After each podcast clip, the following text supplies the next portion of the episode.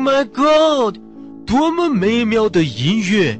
这感性的旋律既让我感到忧伤，又让我感到快乐，我的眼泪都冒出来了！呜呜呜！我的个乖乖，你咋的了？鬼哭狼嚎的呢？你听这音乐不感动吗？这一段就仿佛身在大海之中，徜徉在水底世界。这一段仿佛身在深山之中，身边都是花草树木。这里是英雄人物的故事。哎，停停停！你咋听出这么多的呀？我完全感受不出来呀！喂，我们西方人都能听懂音乐的。这首曲子讲的什么故事、什么人物，我们都能听得出来。啊，那我也给你听一首我们的超级英雄的曲子，你感觉感觉？Music。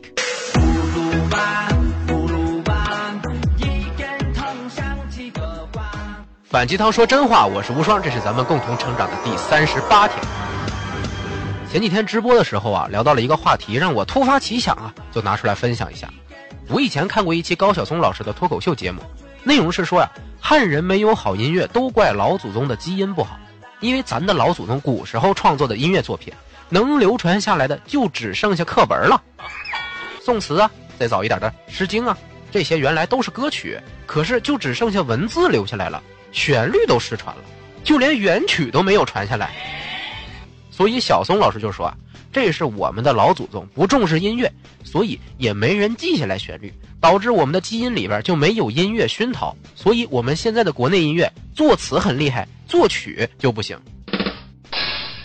我在聊起这一段的时候啊，就想到了另一个现象：我们国人在欣赏歌曲的时候，更重视歌词的含义，而不是听音乐的旋律。因为我们都能看懂歌词的意思啊，但是听旋律顶多能感觉一下好不好听，就没了。我们对于纯音乐基本都很少有感兴趣或者听得懂的，钢琴曲啊、古筝曲啊、奏鸣曲啊，你会找很多时间去听吗？就算听你也未必能听懂啊。这就和爱好古典音乐的欧洲人民形成了鲜明的对比啊。欧洲人不管男女老少，听古典音乐的比例都是相当高啊。感觉就特别有音乐素养啊，没事就去听个音乐会呀，然后就一脸特别沉醉的表情在那欣赏。我们听的时候就一脸呆滞，因为听不懂啊。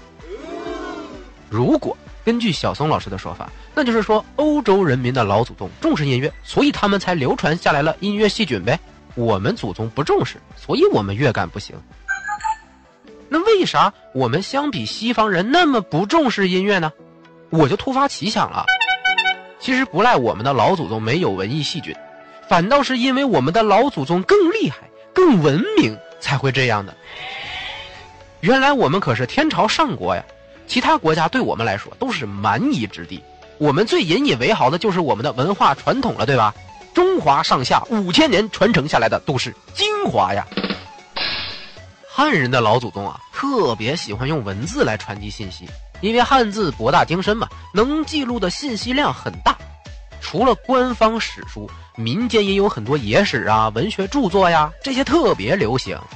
最重要的就是我们识字的人多呀，尤其是出了科举制度，这个平民的上升阶梯之后啊，平民的文化水平都不低，所以汉人最习惯的传递信息的方式就是文字。但是欧洲一直到中世纪的时候，人们的识字率啊还不到百分之一。都是一些神父啊、贵族啊才看得懂文字，直到文艺复兴才稍微有点好转。他们就更喜欢用声音来传递信息，节奏啊，再加上一些记录声音的符号啊，就是乐谱了。如果要真是基因问题的话，反倒不怪我们的祖宗，因为是他们厉害了呀。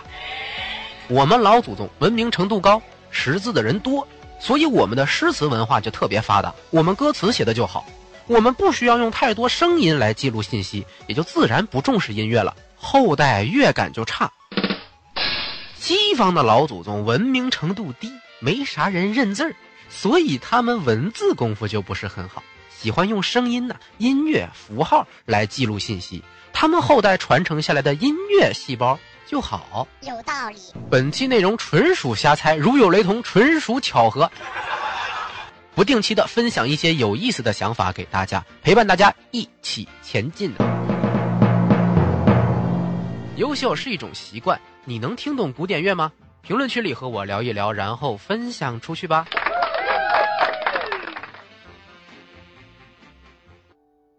招聘小广告，招专业的后期制作、节目主编做合伙人，要求呢对内容创业有心得，看得懂内容价值，了解内容制作流程，不限经验，不限年龄，只看思想。期待你的加入，联系我们的微信公众号“无双漫谈”。